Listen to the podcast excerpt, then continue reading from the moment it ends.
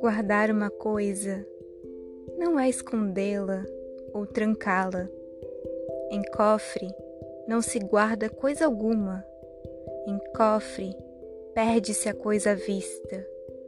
Guardar é uma coisa, é olhá-la, fitá-la, mirá-la por admirá-la, isso é, iluminá-la ou ser por ela iluminado.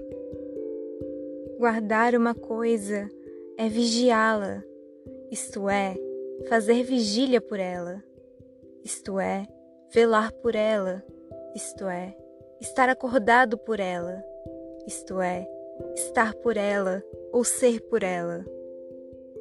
Por isso, melhor se guarda o voo de um pássaro do que um pássaro sem voos.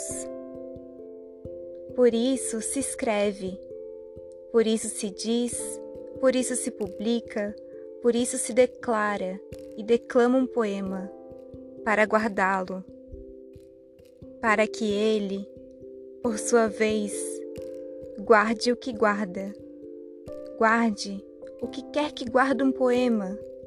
Por isso, o lance do poema, por guardar-se o que se quer guardar.